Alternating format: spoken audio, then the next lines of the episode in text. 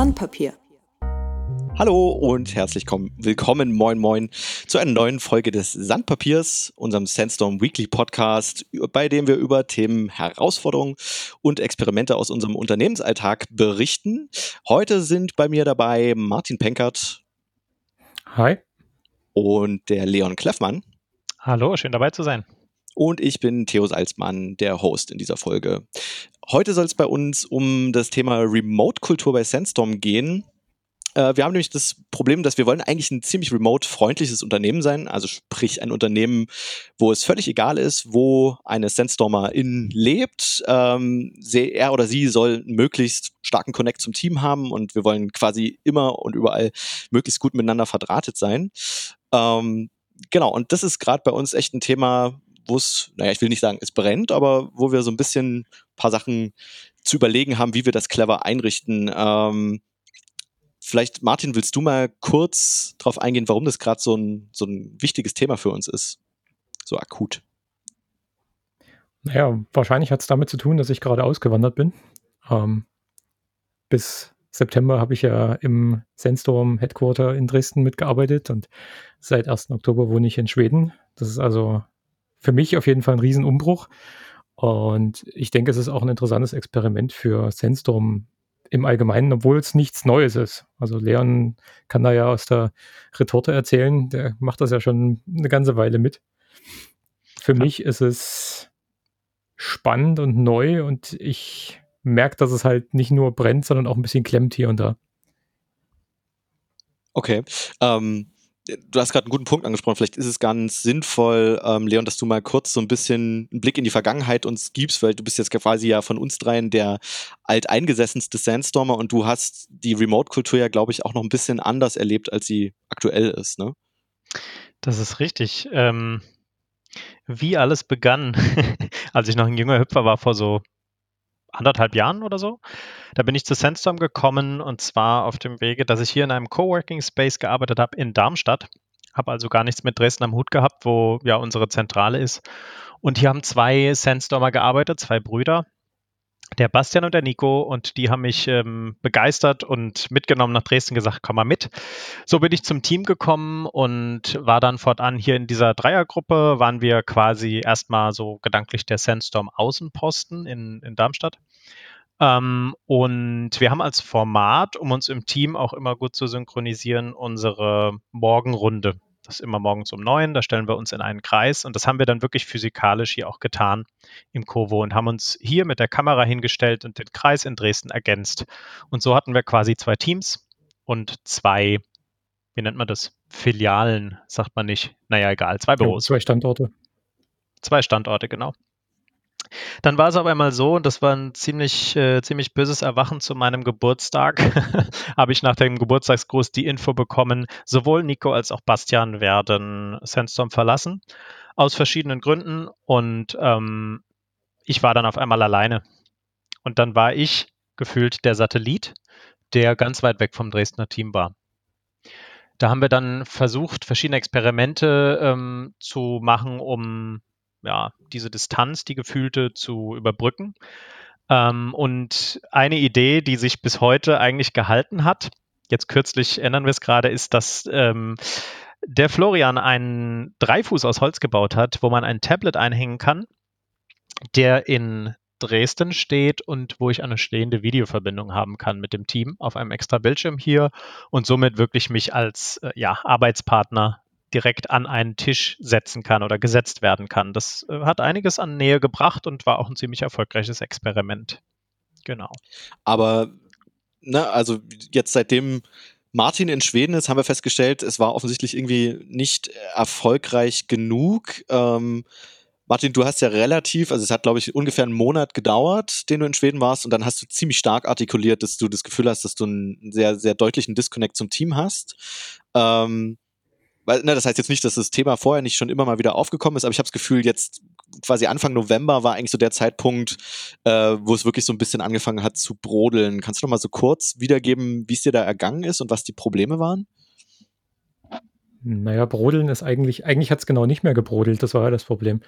ähm, ich hatte so ein bisschen das Gefühl, genau, also wenn man, wenn man mit unter Sandstormern ist, wenn man so zusammen im Büro ist, dann hat man immer so ein bisschen das Gefühl, hier passiert was. Ähm, man wird so ein bisschen angesteckt und angehypt und ähm, das fehlte mir ziemlich schnell. Also weit weg zu sein, so ein bisschen alleine hier rumzuhängen, wobei ich auch nicht alleine bin. Ich bin ja auch in einem Coworking Space und wir sind immerhin inzwischen über 100 Leute hier. Also hier ist auch immer was los. Und für mich ist es einfach auch verbindungstechnisch und arbeitsalltagstechnisch nicht so sinnvoll gewesen, immer in diesem, ich sag mal, äh, in diesem Videokanal drinne zu hängen. Das hat irgendwie zu meiner Arbeitswirklichkeit nicht gepasst. Deswegen hatte ich irgendwie nur noch den Slack. Und im Slack war es sehr ruhig, weil nur Leon und ich quasi darauf angewiesen waren, dass da was passiert.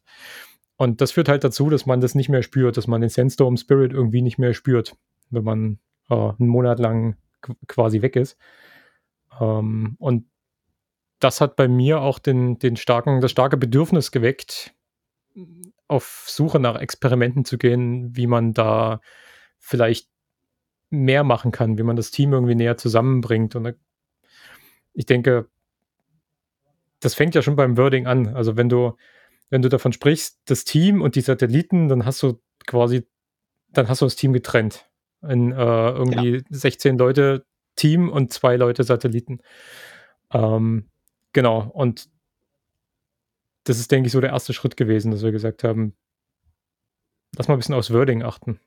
Leon, du hattest zuletzt ähm, darüber gesprochen, wie das mit dem Tablet und dem, dem Videochat für dich funktioniert hat im Büro. Kannst du da am besten nochmal ansetzen? Genau, also ich war dabei, ähm, darüber zu schwadronieren, dass es ganz schön schwierig ist, äh, über so einen Chat herauszufinden, wie es den Leuten gerade geht, ob sie fokussiert auf ihren Bildschirm starren, ob sie konzentriert aussehen. Lauter so kleine Details in der sozialen Interaktion fehlen einem, wenn man eine Person nicht sieht und ähm, auch überhaupt nicht näher wahrnehmen kann. Über schriftliche Kommunikation, und das kennt sicherlich jeder, beispielsweise missverstandene E-Mails, fehlen ganze Dimensionen an, an Infos um herauszufinden, ist es gerade passend oder ist es nicht passend. Genau. Ja. Und also für dich hat es nach meinem Verständnis ja eigentlich ganz okayisch funktioniert. Mhm. Ähm, Martin, dir ging es da aber in deinem ersten Monat in Schweden deutlich anders. Ne? Was waren da deine Schmerzen? Hauptsächlich das, das Tablet, wie wir es verwendet haben. Also Videokommunikation, daran habe ich keine Schmerzen. Ganz im Gegenteil, ich versuche inzwischen auch mit Kunden im, im, Alltag immer irgendwie Videotelefonie zu machen, genau aus den Gründen, die Leon gerade gesagt hat. Wenn man den anderen sieht, dann kann man viel mehr wahrnehmen, als wenn man ihn nur hört oder gar nur schreibt. Ähm, aber das Haupt, die Hauptherausforderung, die wir hatten mit dem Tablet, ist halt, dass das für mich ein voller Kanal war. Das heißt, ich habe das angemacht, ich war der Einzige vor der Kamera und auf der anderen Seite war es nicht so. Also im Büro sitzen irgendwie bis zu 16 Leute und wenn da 16 Leute sitzen oder ein Tablet an der Wand hängt, dann heißt das, dass sich die 16 Leute die Kamera teilen und dann haben sie für diese Kamera eine gefühlte Verantwortlichkeit von einem Sechzehntel. Und das ist ein Mismatch, das ist eine asynchrone Kommunikation. Und genau daran ist das für mich auch so ein bisschen kaputt gegangen, weil ich das Gefühl hatte, man wird gar nicht wahrgenommen. Also ich werde nicht wahrgenommen. Es ist halt so ein bisschen so, ach guck mal, da ist jemand im, im Tablet, ich gehe da mal hin und sag mal Hallo. Und ähm, nach fünf Stunden sage ich Tschüss und das war's. ähm, genau, und die einzigen wirklich intensiven Unterhaltungen, die ich halt hatte über diesen Kanal, waren mit Leon, weil er für diesen Kanal halt auch 100% Verantwortung ja. hat. Und ergänzend dazu eine, ein, eine weitere Herausforderung ist, wenn man immer 16 Leute auf einmal anspricht, dann reißt man auch 16 Leute aus der Arbeit. Wenn man sagt, hey, äh, kann mal jemand XYZ auf die Schulter tippen. Ich erreiche den im Chat nicht. Gibt ja so sehr fokussierte Leute, die keine Notifications sehen. Äh, da braucht es physische Gewalt, um es mal so zu sagen. Also zumindest mal einen Schultertippen. Ähm, und dann spricht man das in die Kamera und man sieht buchstäblich, wie äh, ja, zehn Programmierer zusammenzucken, weil eine laute Stimme, die fünf Stunden nichts gesagt hat, auf einmal was sagt und in die Kamera gucken. Und damit hat man einen Fokusverlust, der seinesgleichen sucht im gesamten Team. Ja, mir ging das tatsächlich auch so. Also wir sind ja, ne, jetzt mal abgesehen von euch als, ich nenne es jetzt mal ein bisschen provokant, Satelliten, die irgendwo noch draußen rumschweben, ist es ja bei uns auch so, dass wir relativ easy Homeoffice machen können. Und auch da hat sich für mich dieser Videokanal überhaupt nicht bewährt, weil, also zum einen, das, was du gerade schon beschrieben hast, Leon, auch so hat es mich aus dem Tunnel gerissen. Also auch wenn ich quasi einfach so in diesem Videochat war und jemand von euch dann plötzlich was gesagt hat. Darüber hinaus fand ich es auch irgendwie immer ein bisschen ich, ich weiß nicht, ich, ich persönlich finde es einfach merkwürdig, wenn die ganze Zeit eine Kamera auf mich gerichtet ist. Es fühlt sich äh, strange an. Es geht mit dem Tablet, weil es anonymer ist, ne? wenn, wenn das auf so einen Raum gerichtet ist. Aber wenn irgendwie die ganze Zeit meine Laptop-Kamera läuft, das, also für mich fühlt sich das irgendwie komisch an. Und abgesehen davon frisst es auch Ressourcen. ähm, Genau, und das, also das war jedenfalls ein ziemlich großer Schmerz und aus diesem Schmerz heraus haben wir überlegt, was können wir denn tun und sind dann relativ schnell in Richtung irgendwas Teamspeak oder Discord, also sprich in Richtung Voice Chat, gemeinsame Gruppentelefonie, wenn man so will, ähm, gekommen und haben uns in dem Kontext für ein Experiment mit Discord entschieden. Discord ähm, kann man im Grunde so beschreiben, ist eine Mischung aus Teamspeak und Slack, ähm, Slack werden sicher einige von euch kennen. Ähm, das heißt, es gibt zum einen eben verschiedene Voice-Kanäle, äh, über die man miteinander sprechen kann und darüber hinaus eben auch Textkanäle und ein relativ ausgeklügeltes Rollenmanagement, mit dem man ziemlich granular steuern kann, wer irgendwie was darf. Und aktuell probieren wir das quasi so als Testballon aus, wie das für uns funktioniert, sind dafür sogar von unserer internen Slack-Kommunikation erstmal komplett weg für diesen Zeitraum und machen auch die komplett über Discord, um herauszufinden, ob das möglicherweise Slack für unsere interne Kommunikation komplett ersetzen kann. Und da haben wir jetzt vor allen Dingen erstmal einen Haupt-Launch-Kanal, in dem quasi alle Sandstormer, die Lust haben, sich früh mehr oder weniger für den ganzen Tag anmelden und dort dann prinzipiell mit uns kommunizieren können oder miteinander kommunizieren können. Ähm, Martin, magst du vielleicht das ein bisschen näher erläutern und mal so ein Grundgefühl abgeben, wie sich das für dich inzwischen anfühlt? Also der Start mit Discord war, war wie Tag und Nacht zuvorher. Ähm, hauptsächlich deswegen, weil die Leute halt plötzlich Verantwortung für ihren Kommunikationskanal übernommen haben. Also dieses ein, ein Sechzehntel war halt weg. Plötzlich die Leute, die im Discord waren, ähm, waren plötzlich voll da. Was nicht heißt, dass sie die ganze Zeit voll mit einem kommuniziert haben, sondern es ist eher so die, die Möglichkeit, das zu tun. Äh, tatsächlich eideln die meisten Leute die ganze Zeit nur rum und sagen gar nichts, aber irgendwie ist man trotzdem näher aneinander. Interessanterweise, was ich jetzt feststelle, ist, seitdem wir das Experiment mit Slack ausgestartet haben und gesagt haben, alle, bitte alle Discord, äh, ging das stark wieder runter. Also irgendwie sind jetzt aktuell so drei, vier Leute, die permanent ähm, den Voice-Kanal benutzen. Und der Rest nutzt die schriftliche Kommunikation. Also schriftliche Kommunikation scheint immer noch für uns zumindest so das, das vorherrschende, wichtigste Werkzeug zu sein. Ah, spannend, ja. Ähm, ja, ist, ist mir auch schon ein bisschen aufgefallen. Äh, bin ich auch sehr äh, gespannt, wie sich das entwickelt. Ähm, mir geht's aber auch tatsächlich so, dass ich sowohl im Büro als auch wenn ich im Homeoffice bin, das Gefühl habe, deutlich mehr Nähe zum Büro, aber auch zu euch beiden zu haben. Also äh, ich fand ganz lustig, als wir das Discord-Experiment mehr oder weniger gestartet haben, Martin, ähm, hatten wir gleich an einem der ersten Tage irgendwie die Situation, dass ich dir quasi bei deinem Arbeitsweg in, in den Coworking Space mehr oder weniger live beiwohnen konnte, weil du auf dem Fahrrad warst und mit deinem Handy in Discord eingeloggt warst. Uh, und ich habe genau. da plötzlich einen, einen, ganz anderen Draht zu dir bekommen, in dem Sinne, dass ich plötzlich viel mehr erfahren habe, wie es dir da eigentlich so geht äh, in Schweden. Und das, das war für mich echt eindrucksvoll und irgendwie ein total, total gutes Gefühl.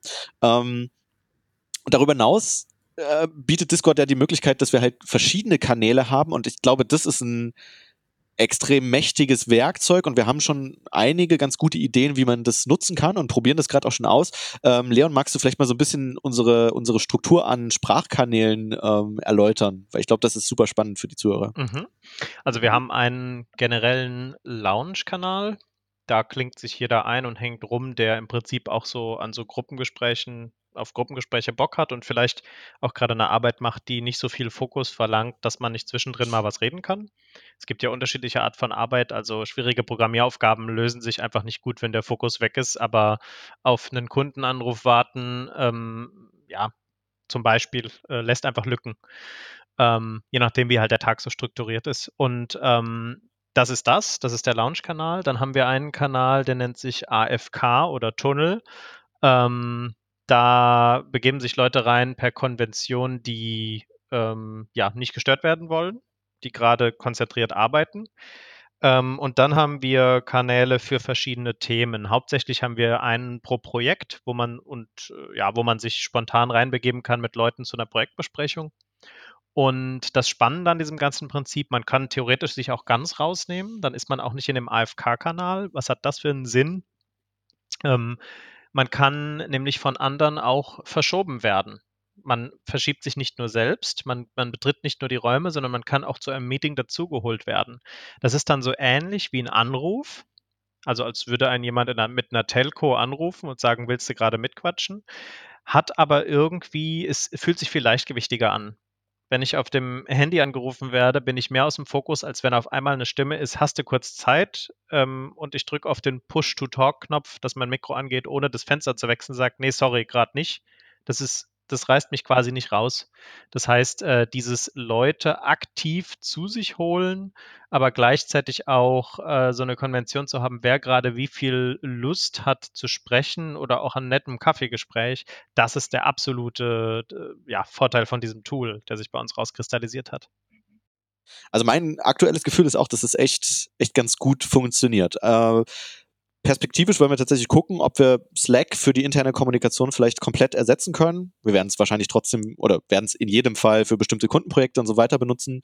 Aber dass zumindest unsere interne Kommunikation an einem Tool stattfindet, das ist gerade so ein bisschen das, was wir aktuell testen und dann generell mal gucken, inwieweit es uns gelingt, quasi mit Discord so ein bisschen näher wieder aneinander zu rücken, wie man so schön sagt. Ähm, das heißt, so als Ausblick, ich glaube, es ist total gut, dass wir vielleicht äh, ja, in, in, ein, zwei Monaten werden wir vielleicht eine kleine Retrospektive machen und zu dem Thema nochmal einen kurzen Podcast machen, vielleicht wieder ein, ein Sandpapier, ein Sandstorm Weekly, äh, wo wir mal berichten, wie uns äh, das denn geglückt ist, dass wir etwas näher zusammengerückt sind.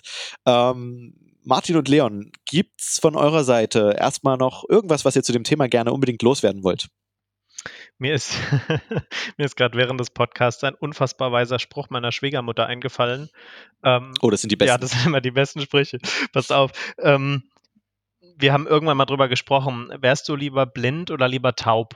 Das ist ja so eine, das will ja niemand gerne beantworten, diese Frage. Und das passt lustigerweise zu unserer Video- und Voice-Chat-Diskussion. Und sie sagte, ja, selbstverständlich blind. Der Sehsinn ist die Verbindung zu den Dingen. Das Hören und das Sprechen ist die Verbindung zu den Menschen. Oh, oh ja, ja, weise. Schöner Spruch. Gefällt mir gut. Ähm, okay, dem habe ich nichts hinzuzufügen. Gut, dann äh, würde ich sagen, war es das schon mit unserer heutigen Folge vom Sandpapier. Falls ihr irgendwelche Anregungen habt, Fragen oder Feedback, äh, dann könnt ihr uns auf Schritter, äh, auf Schritter, auf Twitter schreiben äh, oder uns einfach eine Mail schicken. Ihr findet unsere Kontaktdaten natürlich in den Show Notes. Ähm, ja, und ansonsten verbleibt mir nichts anderes zu sagen als Tschüss und ähm, bis nächste Woche. Danke Leon, danke Martin. Macht's gut. Tschüss. Ciao. Danke. Ciao.